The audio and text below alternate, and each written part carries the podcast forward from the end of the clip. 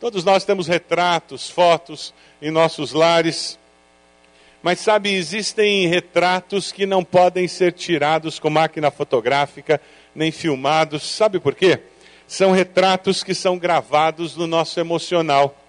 São retratos que são tirados não com máquina fotográfica, mas são tirados com os nossos valores. E esses valores éticos que nós temos, eles fazem com que alguns retratos sejam tirados e fiquem expostos na nossa alma. E na alma dos nossos filhos nós vamos deixar vários retratos gravados, que são fotografias tiradas ao longo dos anos enquanto eles estavam sendo criados, e mesmo nas nossas almas. Nós temos retratos que foram tirados ao longo dos anos, na nossa convivência em casa. Nós vamos conversar hoje um pouquinho sobre alguns valores que nós construímos ao longo dos anos. E o nosso desejo é que nós estejamos sendo desafiados a olhar para os valores que nós temos em casa e compararmos esses valores com os valores das Escrituras. E a pergunta é como construir valores eternos no nosso lar, na nossa família, porque quando eu construo valores eternos na minha vida, o que acontece é que esses retratos que são marcados na minha alma são retratos bonitos, retratos que dão gosto de ver, são retratos que, quando eu vejo, fazem bem. Quando as pessoas veem esses retratos na minha alma, elas são abençoadas. Quando os meus filhos olham para esses retratos, eles trazem boas memórias e eles dizem que bom que eu cresci num lar como esse. Vamos dar uma olhadinha no primeiro retrato do dia hoje? Dê uma olhadinha aqui, veja o primeiro retrato dessa manhã. Vamos lá.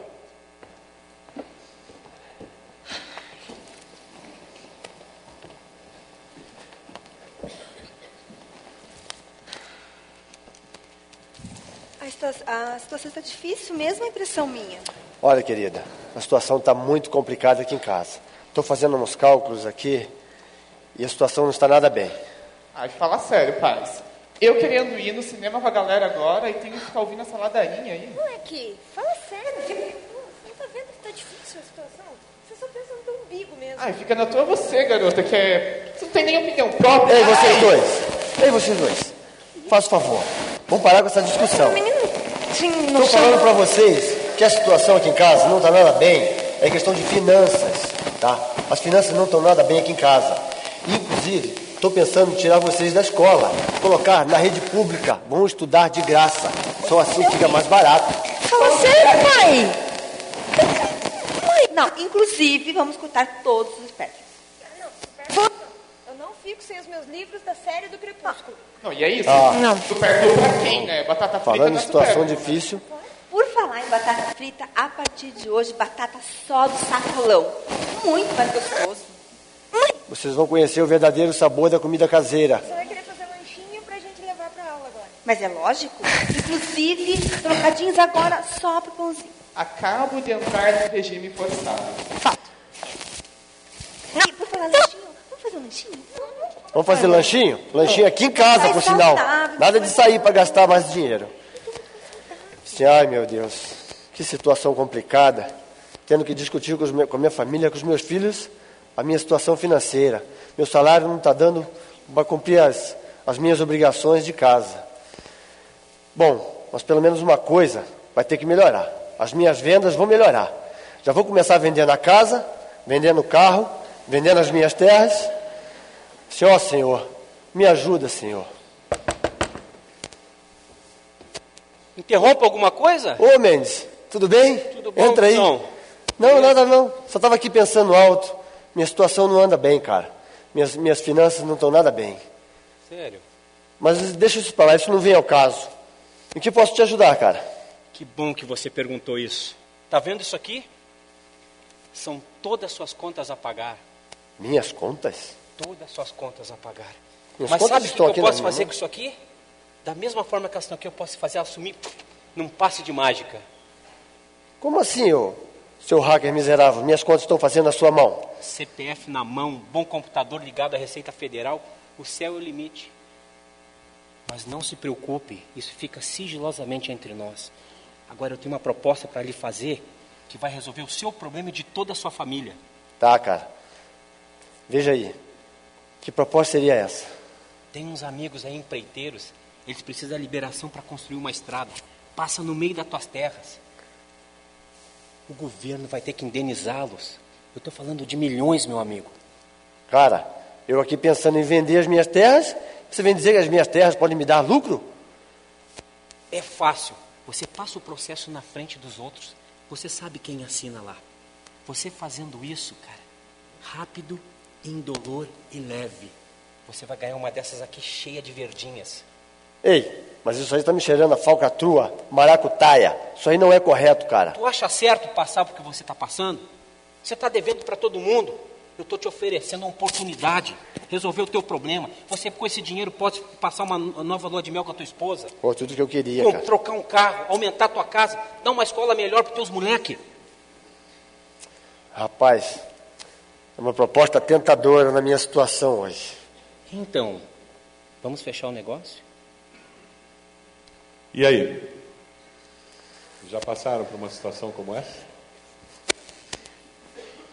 Como é que você reagiu ou reagiria passando por uma situação como essa? Eu vou querer que você monte um grupinho aí de três pessoas, converse sobre isso. Como você reagiria ao receber uma proposta de suborno? Ou, de repente, só uma questão de você dar prioridade a determinado processo? Como é que você reagiria a isso? Ou quem sabe você já teve que reagir? João 17, versículo 15, Jesus nos fala sobre essa situação. A nossa ilusão é achar que viver na sociedade dominada por Satanás, porque o mundo jaz no maligno, é um, é um, é um fato em que, ao viver nessa sociedade, você não vai experimentar situações como essa. Todos nós, mais cedo ou mais tarde, passaremos por oportunidades de subornar ou de ser subornado oportunidades de ser corrompido ou de corromper, com milhões ou com simplesmente alguns reais. Jesus nos fala sobre essa realidade de vivermos num mundo corrompido pelo pecado, e ele diz no versículo 15: Não rogo que os tires do mundo, mas que os protejas do maligno. Eles não são do mundo, como eu também não sou. Santifica-os na verdade, a tua palavra é a verdade. Assim como me enviaste ao mundo, eu os enviei ao mundo. Em favor deles eu me santifico, para que também eles sejam santificados pela verdade. Minha oração não é apenas por eles, rogo também por aqueles que crerão em mim por meio da mensagem deles. Quero destacar dois textos aqui. Versículo 17: Santifica-os na verdade. O princípio aqui ativo, o valor que nós estamos querendo destacar é santificação é viver no meio de uma sociedade corrompida, mantendo uma vida santificada. Ah, é semelhante a nós termos um antivírus funcionando e atualizado. Lembra daquele tempo em que antivírus não se atualizava automaticamente? Aí você tinha que ir lá e fazer com que o antivírus estivesse atualizado. Aí você esquecia e rodava na internet um vírus novo. O que, que acontecia? entrava no teu computador e detonava tudo, né? Quem que já perdeu uma porção de coisa por causa de vírus? Levanta a mão. Todos nós já tivemos isso. Graças a Deus, hoje em dia, o antivírus ele se atualiza automaticamente, não é mesmo? Então, ele mesmo se atualiza e dessa maneira a gente tem menos problema. Espiritualmente acontece a mesma coisa. Como é que eu atualizo o meu vírus contra o pecado? me mantendo conectado com Deus. Se eu me mantenho conectado com Deus, com a vida cristã ativa, se eu mantenho a minha relação com Deus viva, a consequência é que eu estou com o antivírus funcionando. E a hora que uma situação como essa, do vírus do pecado, surge, o meu antivírus dá conta do recado. Amém? O retrato que é tirado ao invés de ser um retrato de suborno, o retrato da alma que é tirado é um retrato de integridade. E aquele homem pode chegar em casa e contar para a família da oportunidade e do valor que foi reafirmado no coração dele. Por isso Jesus orou por você. Veja no versículo 20. Se esse texto não está sublinhado, por favor, sublinhe na sua Bíblia. Você sabia que há dois mil anos atrás Jesus orou por você? Esse, é isso que o texto está dizendo. Jesus, há dois mil anos atrás, orou por você, orou por mim. E ali ele estava orando, dizendo: Eu quero, Deus, que o Senhor os ajude, para que eles que vão crer em mim, eu e você, possamos ser íntegros, pessoas de valor, porque Ele queria que nós vivêssemos uma vida que vale a pena. A nossa inspiração pode vir de textos como esse de Levítico. Vamos ler juntos esse texto em Levítico? Vai ser projetado na tela aí. Levítico 19, 11. Vamos lá? Não furtem, não mintam, não enganem uns aos outros. Olha para a pessoa do lado e diga para ela: não furtem, não mintam, não enganem uns aos outros. Toma vergonha, toma jeito, para com isso. Quando você vê Daniel 6, a experiência de Daniel no meio de um reinado onde não existia temor a Deus, e eles olham para a vida de Daniel e olha a conclusão que eles chegam: não puderam achar nele falta alguma, pois ele era fiel não era desonesto nem negligente. Ele era íntegro. Uma família cheia de integridade. É assim o retrato da sua família?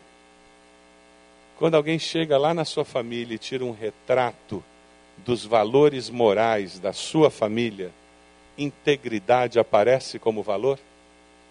Quando seus filhos tiram um retrato da família onde eu cresci e carregam no coração deles para a vida adulta, tem uma foto no coração deles de integridade. Vamos ver mais um retrato?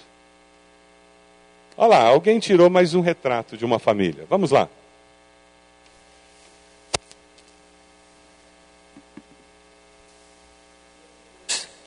Vem aqui.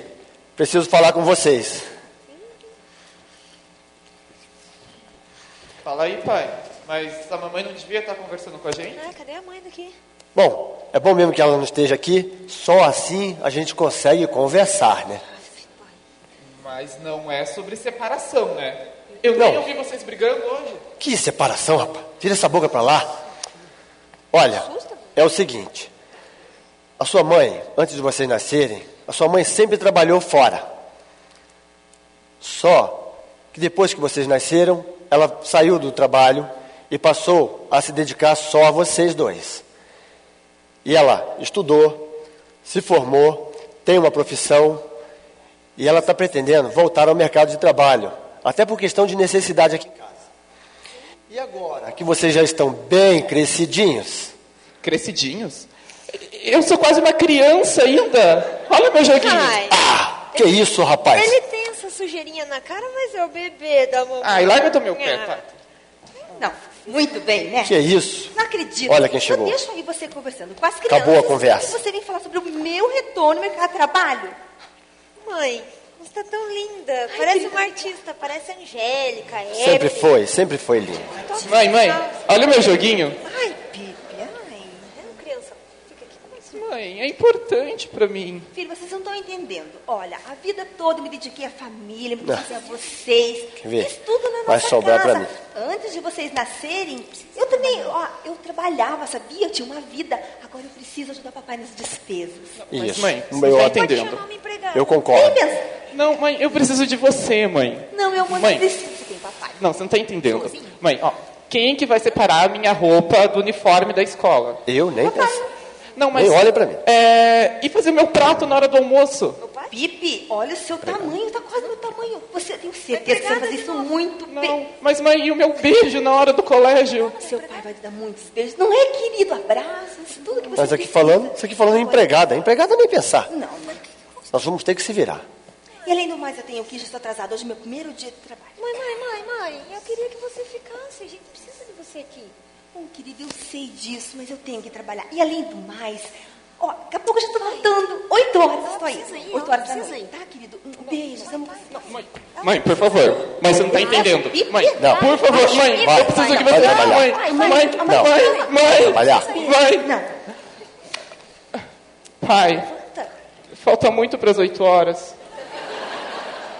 O dia está só começando. Falta muito tempo. Ah, E aí, lá em casa já aconteceu isso? A mãe trabalha fora? Como é que vocês têm lidado com essa situação se os dois trabalham fora? Como é que funciona a questão das tarefas dentro de casa? Os filhos participam na divisão de tarefas? Como é que é a dinâmica da sua casa com essa questão da, da mãe, do pai e as tarefas domésticas? Provérbios 31. Não existe nenhum valor moral no ficar em casa ou trabalhar fora para a mulher.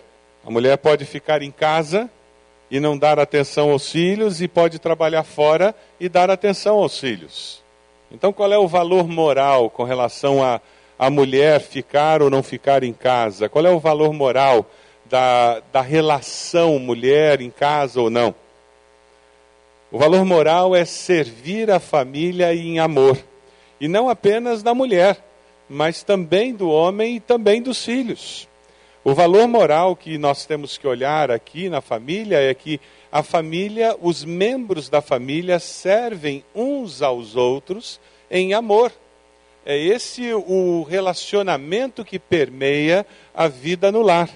O homem serve a esposa e os filhos, a mãe serve o marido e os filhos, e aqui jovens e adolescentes me ouçam, os filhos servem a mãe e o pai. Esse é o valor moral que permeia o relacionamento doméstico. Lá em Provérbios 31, você encontra uma mulher que sai de casa e ganha vida, fazendo várias tarefas. Veja no versículo 15, 31. Antes de clarear o dia, ela se levanta, prepara comida para todos os de casa, dá tarefa às suas servas, ela avalia um campo e o compra. Ela está no mercado imobiliário, com o que ganha, planta uma vida, agronegócio, uma vinha, agronegócio, entrega-se com vontade ao seu trabalho, seus braços são fortes e vigorosos, administra bem o seu comércio lucrativo e a sua lâmpada fica acesa durante a noite. E isso lá naqueles dias em que a mulher não tinha valor nenhum perante a sociedade, mas aquela mulher tinha valor perante a sua família. E porque ela tinha valor perante a sua família, ela consegue fazer tudo isso. Ou seja, quando a família valoriza o membro da família, isso tem mais valor do que o valor que a sociedade dá àquele indivíduo. Então, marido, quando você valoriza a sua esposa, você abre as portas do infinito para ela. Mulher, quando você valoriza o seu esposo, você abre as portas do infinito para ele. E da mesma forma, quando você faz isso com seus filhos, as possibilidades aumentam. Porque aquela célula principal na vida do ser humano, ela está servindo de suporte para que ele possa sair e ganhar a vida. É interessante nós notarmos que no passado o modelo que a nossa sociedade adotava era o modelo do homem provedor e a mulher ficava em casa. Eu tenho uma notícia, caso você ainda tenha esse modelo na sua mente. Esse modelo acabou. Não existe mais. Até porque poucos homens conseguem ser o provedor e sustentar integralmente a sua casa. Essa é a exceção. Mas a maioria dos homens não consegue mais ser o provedor. E mesmo aqueles que conseguem um salário que poderia ser o provedor, a maioria das mulheres hoje tem sido criadas e que gostariam, de tal forma que gostariam de ter uma profissão e ter uma realização profissional. Então, para o bem dos seus filhos, se você tem uma mentalidade de que o homem deve ser o provedor, você precisa reavaliar este valor. E a minha palavra não é apenas para o homem, é também para a mulher, porque muitas mulheres têm essa mentalidade e estão criando seus filhos com esta mentalidade. O que elas estão fazendo é preparando seus filhos para ter um problema no futuro, porque eles vão dificilmente encontrar uma jovem que queira se casar com um provedor. Sabe aquela imagem do provedor antigo? que era aquele homem que chegava em casa e era servido pela esposa. Me sirva um copo d'água, traga o meu chinelo, o jantar está pronto, preparou o pijama. A, a grande questão é que isso acabou. Mas, infelizmente, alguns homens ainda têm essa mentalidade e algumas mulheres. O grande enfoque do casamento hoje é parceria. Foi resgatado um conceito bíblico que é encontrado lá na criação do homem e da mulher, que Deus criou uma companheira. Então, o enfoque do companheirismo, do parceria, da parceria foi resgatado. E com isso, o papel do homem em casa também foi modificado. Então, homem, se você acha que lavar a louça para sua esposa é uma grande coisa, eu lamento informar, você não fez nada. Porque os papéis mudaram. Hoje em dia, o casal tem que sentar e dividir tarefas. Mulheres, algumas mulheres, elas trabalham oito horas fora, chegam em casa e se matam, fazendo uma segunda jornada, porque na mente delas ainda tem muito do provedor e existe um sentimento de culpa absurdo dentro delas, que faz com que elas trabalhem como loucas para compensar a ausência que ela teve durante o dia em casa. Ao invés de sentar com o lindo maridinho que está sentado vendo o Jornal Nacional e dizer, querido, você trabalhou oito horas, eu trabalhei oito horas, ótimos, vamos rachar as tarefas. Você termina o jantar ou você vai lavar a roupa? Porque tem que lavar a roupa e virar para os filhos, e aqui entra uma grande mudança, e dizer: você não pendurou a roupa? Você passou a tarde em casa. E esse é o grande segredo.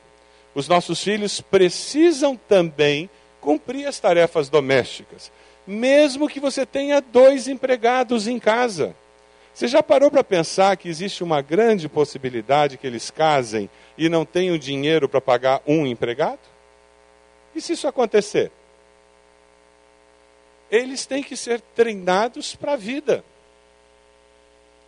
Os filhos têm que aprender a arrumar sua cama, aprender a lavar louça, varrer chão, passar aspirador, aprender a fazer tarefas domésticas.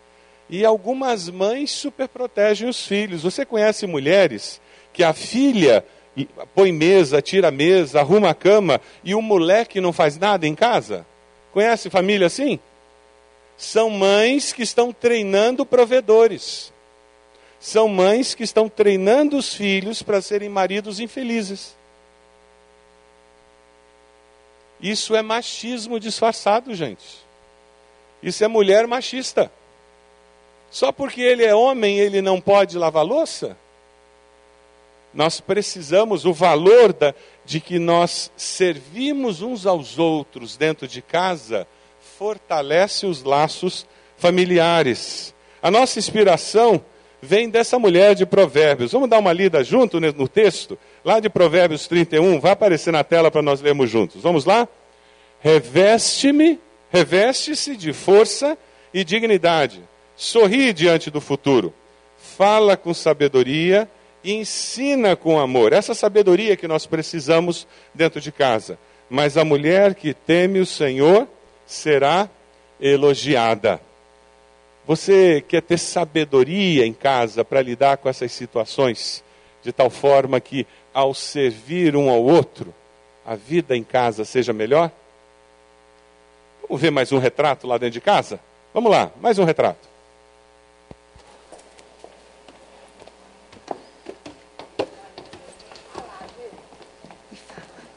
a idade vai chegando, a gente não vai ficando muito boa, né? Tô com uma gripe, é. não tô bem. Mas me conta uma coisa, como é que tá a decisão profissional das crianças? Porque veja só, Paulinha, minha filha, começou querendo fazer administração.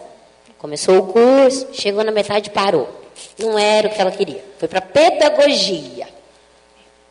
Começou pedagogia, achou que também não era pedagogia. Parou pedagogia. Falava que queria ser missionária. De repente mudou de ideia de novo. Não queria mais ser missionária. Decisão, hein? Ela achou que ela podia fazer Olha. isso no seu dia a dia, né? Falar de Jesus no dia a dia. voltou para a pedagogia, achou que vai ser bom para o futuro. Enfim, mas está dando certo, a menina tem futuro. A menina está dando. Mas me diz uma coisa, como é que está o Pipe? Então, menino, o Pipe também passou por essa transformação terrível. Cada mês ele queria uma coisa. Até locutor queria ser. Ah. Aí queria ser médico, né, amor? Aí o que acontece? Médico. Media nossa pressão todo dia. Yeah. Fazia a gente ligar pra fora pra examinar. Aquele aparelhinho lá. Até se fingir de morto a gente se fingia, né, amor?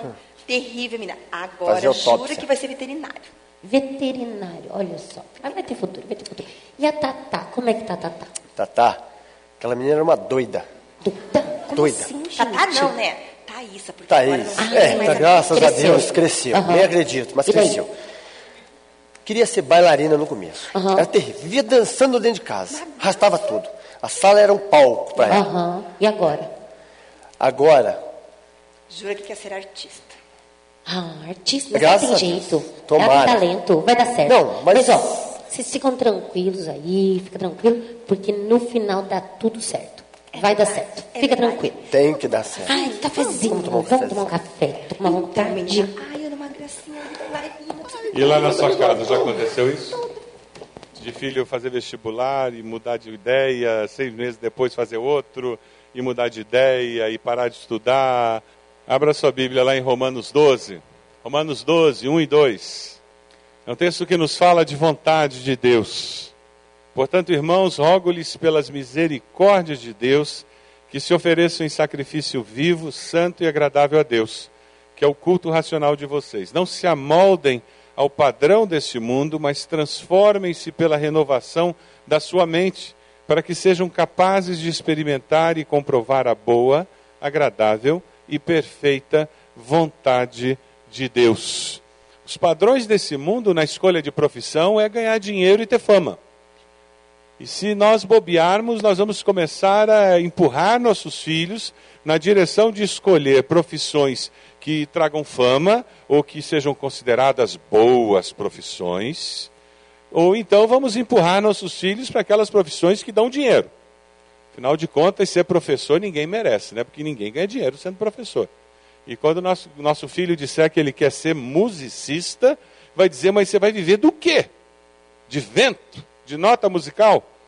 E de repente nós vamos começar a atrapalhar um processo de Deus na vida deles.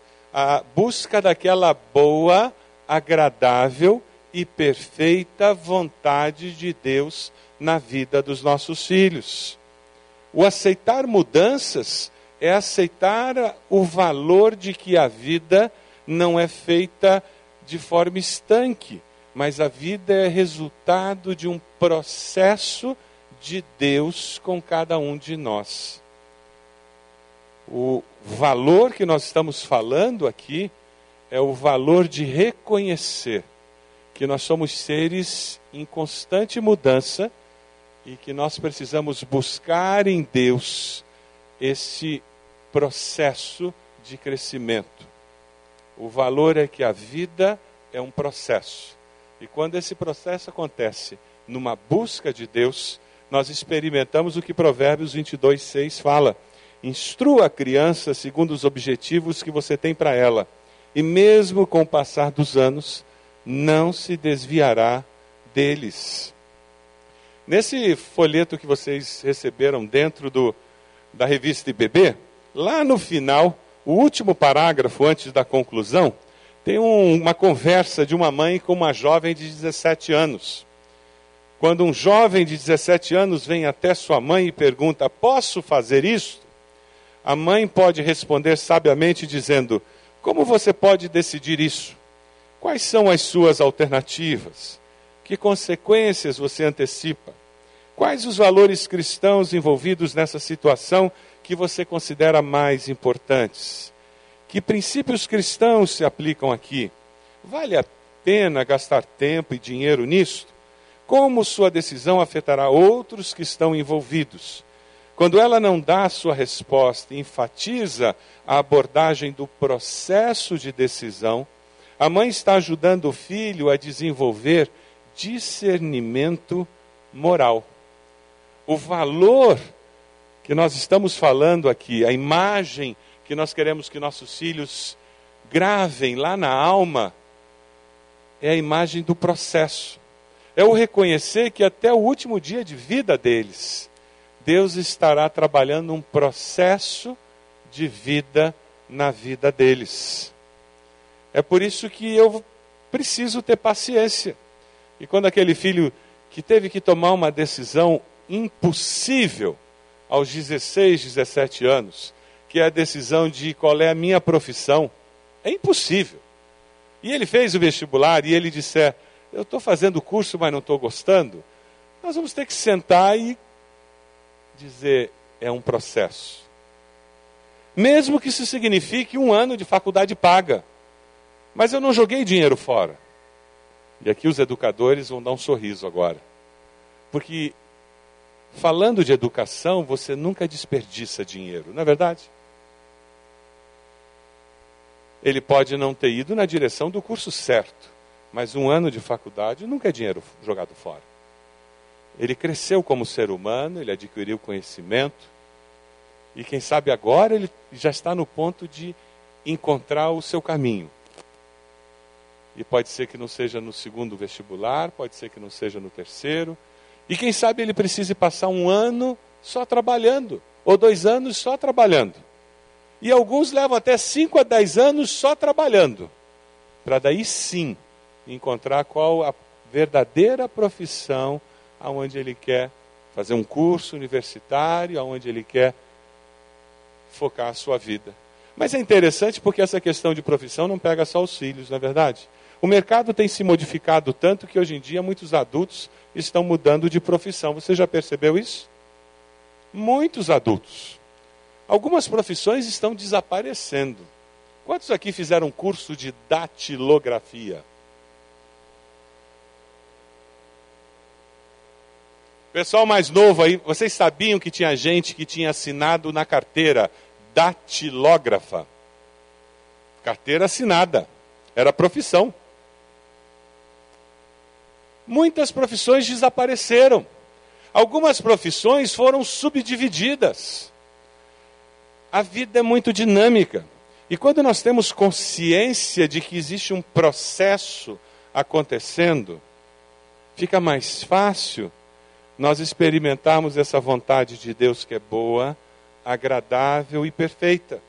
Fica mais fácil nós lidarmos com os nossos filhos e fica mais fácil nós lidarmos com o nosso cônjuge. Porque daí nós entendemos que existe a possibilidade de uma intervenção divina nesse processo, que produz uma mudança de profissão, uma mudança de atividade. Aí aquela dona de casa pode de repente dizer quero estudar ou quero ir trabalhar.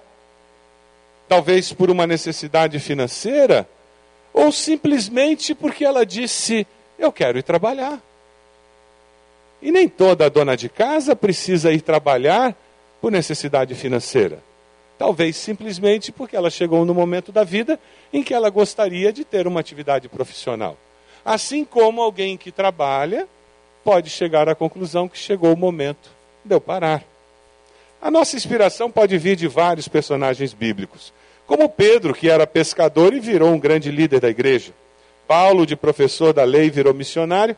Moisés era filho do faraó, ele vivia no bem bom lá no palácio, se torna pastor de ovelhas e depois se torna um grande político. Davi era pastor de ovelhas, vira um general de exército e depois se torna rei de Israel. E você? Será que você vai experimentar alguma mudança de profissão ao longo da sua vida? Vamos ler um texto que nos fala sobre esse processo e nos dá a segurança de que Deus deseja estar envolvido nesse processo? Vamos ler juntos Filipenses 1:6.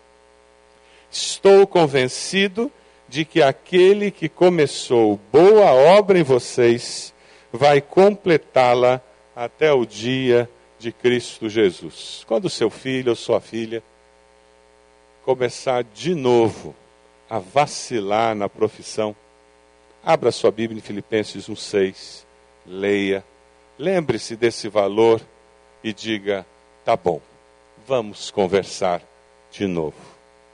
Porque Deus está nesse processo. Valores morais cristãos no mercado de trabalho, na família, que nos ajudam a marcar a história dos nossos filhos e a nossa história, a marcar a nossa alma com marcas abençoadoras. Com relação a suborno, a integridade, você está disposto a pagar o preço da integridade? Você está disposto a viver a nova vida com Jesus? O tema de, da mãe trabalhar fora. Você está disposto a pagar o preço para viver bem em família? Para servir um ao outro em família? Para fazer com que a vida em família seja uma vida melhor? São novos papéis da família atual. Novos papéis de uma família que depende de Deus. Mudança de profissão? Você está disposto a dar um passo de fé? Ou acompanhar alguém que você ama para dar esse passo de fé e assim estar fazendo a vontade de Deus? Você está disposto a fazer isso? No folhetinho que vocês receberam, lá na conclusão, ele conclui no último parágrafo dizendo Nessa discussão sobre comunicação de valores morais, foi enfatizado o relacionamento ao invés de autoridade, valores ao invés de regras e o processo ao invés do falatório. O objetivo de pais cristãos é serem dirigidos por Deus na criação de pessoas que possam fazer decisões corretas, que prezem valores morais, ajam com amor ao próximo, e que se comprometam àquelas causas que intensificam a integridade, a justiça e a liberdade. Jesus não disse eu sou a lei, o júri e o juiz. Ele disse eu sou o caminho, a verdade e a vida. Um caminho a ser seguido, uma verdade a ser guardada e uma vida a ser vivida. Pensando na sua família, você tem vivido esses valores e passado valores morais cristãos para os seus filhos, verbalizado, experimentado. Feche os seus olhos, por favor. Eu queria desafiar o seu coração nesse momento. Quem sabe algumas dessas cenas e alguns textos que nós lemos estão desafiando o seu coração, queimando mesmo a sua alma. E você está olhando para dentro e dizendo: Eu preciso disso lá em casa. Se Deus está falando com você, eu quero desafiá-lo a se colocar de joelhos onde você está. Mais uma vez. No começo desse culto, você se colocou de joelhos orando por alguém. Eu queria desafiá-lo agora a se colocar de joelhos orando por você. E com esse gesto você vai estar dizendo: Eu quero, no meu lar, ser alguém que fortalece os valores morais. Eu quero no meu lar servir aqueles que moram na minha casa. Eu quero no meu lar ser exemplo de integridade. Eu quero no meu lar ser alguém que tem compreensão. Que quando eu vejo alguém mudando de rumo, ao invés de condenar e julgar, eu quero falar, eu sei que é um processo. Eu vou ter paciência. Eu vou orar por você, eu vou caminhar mais essa milha com você. Vamos lá, eu quero te ajudar a encontrar esse caminho, essa vontade que é boa, perfeita e agradável. Eu estou contigo. Eu vou caminhar mais uma milha com você. No começo do culto, nós oramos por outros. Nesse momento do culto, você ora por você. Quem sabe o que você precisa é de um relacionamento com Jesus que funcione como um antivírus para que quando as provas dessa sociedade sem Deus chegarem, você consiga identificar. Diga a Ele, Deus, eu quero esse relacionamento com o Senhor. Coloque-se de joelhos, você. E diga Deus, eu quero. Eu confio que o Senhor vai me dar essa condição.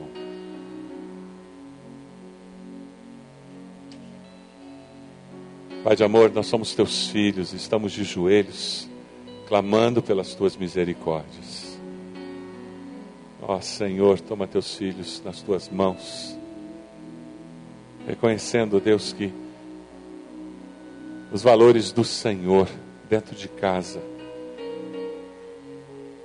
são essenciais.